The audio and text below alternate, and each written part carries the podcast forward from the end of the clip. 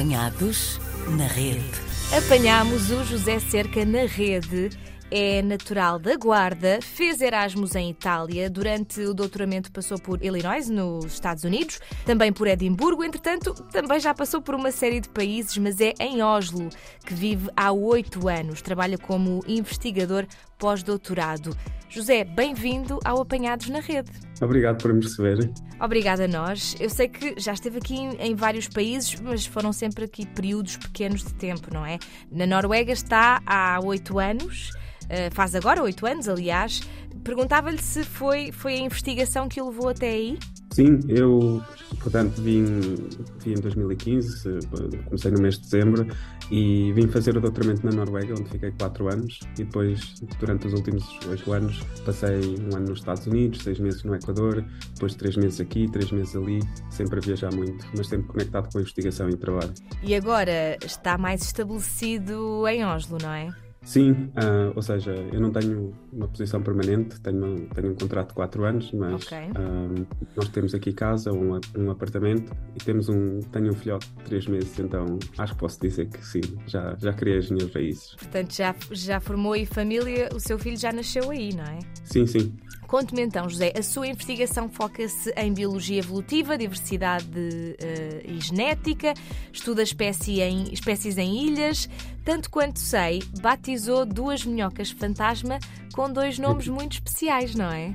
Sim, sim, é verdade. Portanto, eu trabalho dentro do, do espectro da biodiversidade e tentar uhum. perceber como é que as, as espécies evoluem. E um, eu fiz o doutoramento com, com invertebrados marinhos e descobri umas espécies novas. E entre elas eu, um, portanto, dei o nome, na altura do, do, dei o nome do Zé Mário Branco e a outra dei o nome do Zeca. Uhum. E um, sim, o Zé Mário Branco, mesmo antes de falecer, uh, descobriu que eu lhe tinha dado uma, oh. uma, uma espécie. E depois tem aqui também uma que se chama Bernie Sanders. Há aqui um padrão, não é?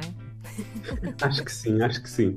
Essa tem, essa tem uma história engraçada porque eu, quando estava a mostrar nos Estados Unidos, eu tive, entrei numa propriedade privada e há sempre este ah. medo nos Estados Unidos, uma pessoa ouve, vem aí alguém com uma espingarda e veio o, o, o, curador, o curador da propriedade, era uma propriedade de férias de, de alguém rico e, e veio perguntar-me, estás-nos a roubar aqui uh, água do mar ou, ou areia da, da, da, praia? Eu disse, não, não, é isto que estou a fazer. E ele, ah, então faço investigação. E ele disse assim, podes fazer o que quiseres, desde que não votes no, no Trump. E eu, eu disse, ok, então, e, e fiquei com isto na memória. Depois quando vim para Oslo e fiz as análises e me apercebi que, que, que a população daquela, um, ah, daquela propriedade privada era uma espécie nova, disse-lhe, ok, não voto no Trump, mas vou-lhe dar o nome do, do meu político favorito daquelas eleições. Conte-me então, uh, neste momento, que, que investigação é que está a desenvolver, José? Eu, portanto, agora estou muito mais focado na biologia de ilhas e uhum. em genética evolutiva e aquilo que eu faço é, eu tento perceber como é que uma espécie que invade uma ilha nova ou coloniza um arquipélago novo, como é que consegue tornar-se e dividir-se em diversas espécies. Por exemplo, se nós pensarmos nos tentilhões de Darwin, existe uma primeira colonização de, estão estimadas 30 a 100 indivíduos e depois, no período evolutivo de 2 milhões de anos, que é a história evolutiva dos Galápagos, eles tornaram-se as 12, 13 14, não tenho a certeza quantas espécies existem, mas o, o, a, planópia, planópia de espécies que, que, que, se tornaram.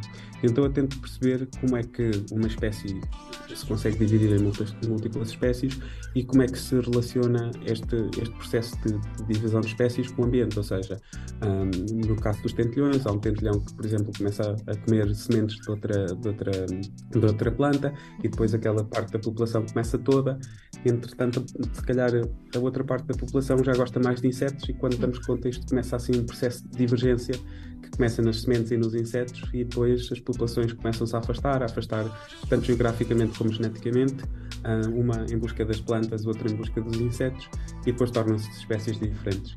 E então eu tenho focado sobretudo em, em plantas nos Galápagos, da, da, família das, aquilo que chamamos as, as ou seja, a família da, da, das margaridas e, da, um, e do girassol. Um, no Havaí foquei-me sobretudo em, em aranhas e hum. em Cabo Verde, um, que é um, arquipélago espetacular, estou sobretudo a focar nos, nos, nos pardais, que são endémicos de lá. Nota-se que, que, está entusiasmado com o seu trabalho. Eu perguntava-lhe, José, como biólogo, costuma consumir muitas redes sociais e ver, às vezes, aquelas informações falsas que as pessoas publicam e que o José estudou eh, e sabe que não é bem assim? Uh, sim, ou seja, estou a tentar diminuir a minha, a minha, o meu consumo das redes sociais. Sim, por vezes uh, eu um, encontro-me com informações falsas que, que, são um bocado puxar os cabelos. Imagino que sim. Há alguma, alguma coisa assim que veja com mais regularidade uh, que, de que se recorda agora? Por exemplo, algo que me vem sempre à cabeça é a questão das, das, alterações climáticas e quando, por exemplo, nós agora começamos a perceber que as companhias, um, as companhias fósseis tinham informação nos anos 80 e nos anos 90, que era o caso da Exxon, um, sobre, sobre o impacto de, de, de lançar CO2 para a atmosfera e a forma como eles precisamente manipularam a informação e a forma como fizeram, um, ou seja, havia um cientista que vinha e depois eles, eles metiam sempre alguém, ah, mas a ciência não é certa, a ciência tentavam uhum. jogar ali com, com a epidemiologia uh, científica, com a filosofia da ciência, mas a ciência não nos dá a realidade, é uma aproximação da realidade. Uhum. E depois com isto, depois começa a aproximar-se dentro das redes sociais e começa a haver esta catalisação de, de o algoritmo do Facebook, do Twitter, são para, um, são para arranjar uh, controvérsias, então essas opiniões começam a ser apanhadas e, e, e nas, nas, redes sociais, por exemplo, a nível de alterações climáticas, vê-se muito isso, essa polarização e esses algoritmos a puxarem precisamente as coisas que são menos reais. E mais negacionistas, no fundo, não é? Sim, infelizmente. Bom, José, sobre Oslo, que já está aí há oito anos, já sabemos, já ouvimos bem dizer que é frio. E segundo o José, eh, as pessoas bebem muito café e um café muito forte, não é? provavelmente também para ajudar nesta parte. Sim, uh, é engraçado porque nós em Portugal estamos, estamos habituados aos nossos expressos, torrados, Sim. assim, aquele shot, mas eles aqui bebem às, às chávenas de cafés muito grandes.